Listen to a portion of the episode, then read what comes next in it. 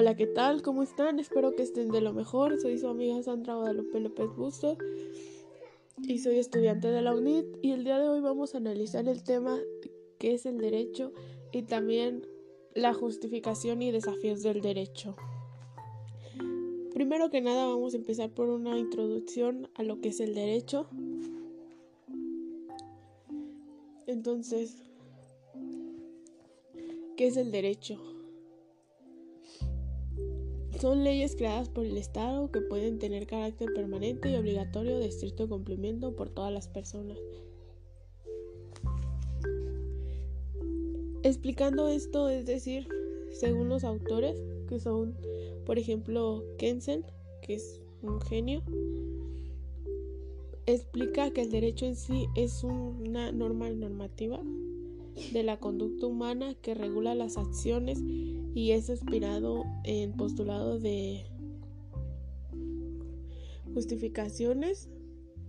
Este está basado en las relaciones sociales, en determinados lugares y determinado tiempo. Bueno, ¿cómo podemos explicar esto? Pues básicamente esto narra que su carácter en contenido está basado en las relaciones sociales, las cuales pues son las que se dan entre personas jurídicas, es decir, individuos que obviamente poseen derechos, obligaciones. Por otro lado, esto se denomina que debe de estar determinado en cierto lugar y tiempo para que se puedan dar claro estas ciertas características, ya que obviamente no se da la aplicación de la ley en nuestro país como en otros. Nunca va a ser la misma ley que se aplica en nuestro país a otra. El derecho presenta como una realidad a lo que el lenguaje alude y lo que constantemente estamos dando por sentada la presencia e interacción de los demás. En el derecho tenemos pues todos los valores que surgen en la relación entre el sujeto y objeto. El orden jurídico, que son las normas obligatorias que tenemos, la seguridad jurídica, entre otros. Entrando en el tema de justificación, básicamente el nombre lo dice, es justificación y los desafíos del derecho. Pues justificación básicamente es todo aquello que sustenta, respalda y valida que, que, todas las leyes que existen en la autoridad estén funcionando, que son los códigos, la constitución, las normas que nos rigen, a diario cumplimos leyes, llevamos obligaciones que tenemos obviamente que cumplir, que nos rige la ley, que tenemos que hacerlas, es decir, la justificación del derecho. Es todo el antecedente que se ha dado al pasar al transcurso de los años. Se han peleado guerras, ha muerto gente, bastante gente ha muerto para que nosotros pues tengamos derecho que lo más importante es la libertad. En sí la justificación es todo el marco teórico que implica pues obviamente el derecho. Y si nos movemos al desafío del derecho, básicamente estamos hablando de todo lo que el derecho tuvo que pasar para que hoy las leyes estén con nosotros y estén estipuladas se ha tenido que adaptar, ha tenido que estar revolucionando. Obviamente hace 50 años no existía lo que ahora existe. Claro ejemplo está el bullying, los casamientos, todo esto que ha sido para defender los derechos de los seres humanos, de los menores y de absolutamente todos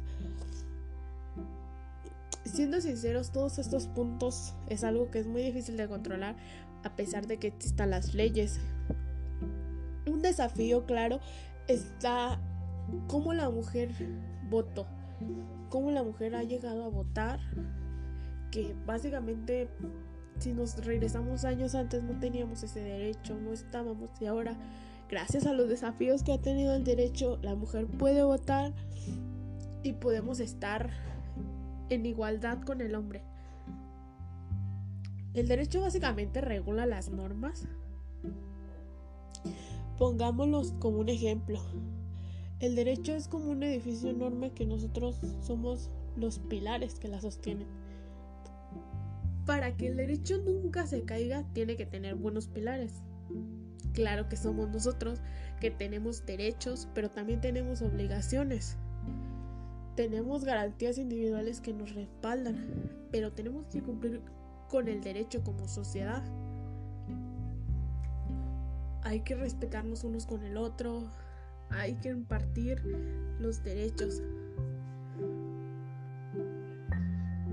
El derecho tiene la misión de regular la conducta humana en la sociedad.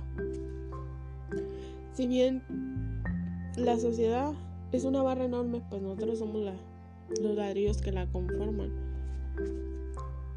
Y para que la barra esté sólida y frente como hacia el ejemplo de los pilares, es para que funcione la sociedad, que somos pilares jurídicas.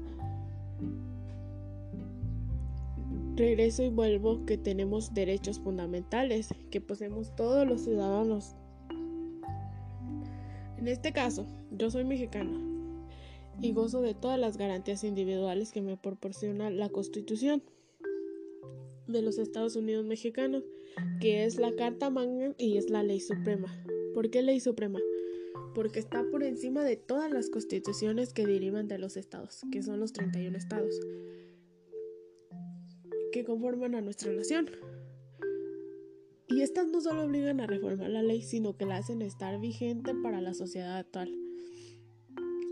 Ya que un ejemplo claro es, como lo mencioné, que las mujeres hace 80 años no podíamos votar y hoy en día hay mujeres que dirigen al país o al estado mismo, ya que hay gobernadoras, hay presidentas municipales,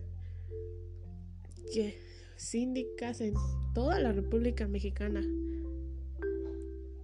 Si nos vamos en la modificación y restricción de las leyes, el movimiento de la mujer ha jugado un lugar importantísimo.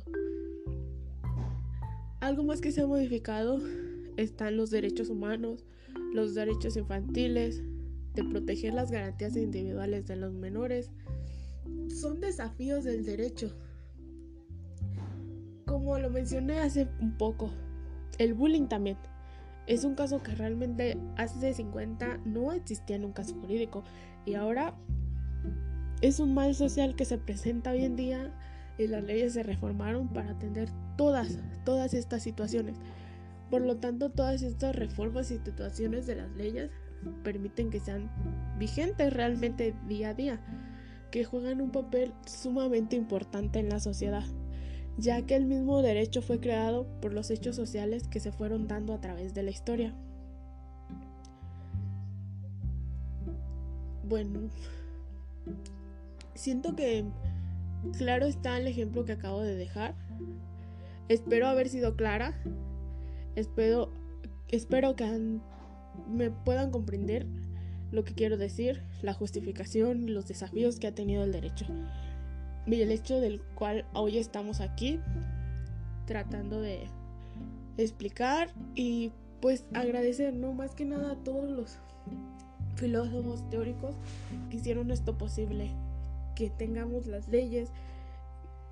De verdad como sociedad deberíamos de seguir las normas jurídicas, entenderlas y no solo que la constitución no es un adorno, que no solamente quien estudia el derecho se la tiene que saber, que no solamente quien está en el gobierno se la tiene que saber, no, como sociedad deberíamos poner más de nuestra parte para llegar a entender las leyes, para llegar a entender lo que es el derecho, porque no solo yo que estudio el derecho y que estudio mi carrera de derecho la ocupo. Básicamente nos regimos por los derechos. Todos los seres humanos tienen derechos y deberíamos de poner más atención en qué está bien, en qué está mal, en quién está violando mis derechos, en quién no tiene permitido esto. Tal es el caso de los tránsitos. Hay muchísimas cosas que realmente están mal en la sociedad. Y me parece algo muy lamentable que tantos desafíos que ha tenido el derecho para llegar a donde está y que no lo aprovechemos como sociedad es algo de verdad reprobable.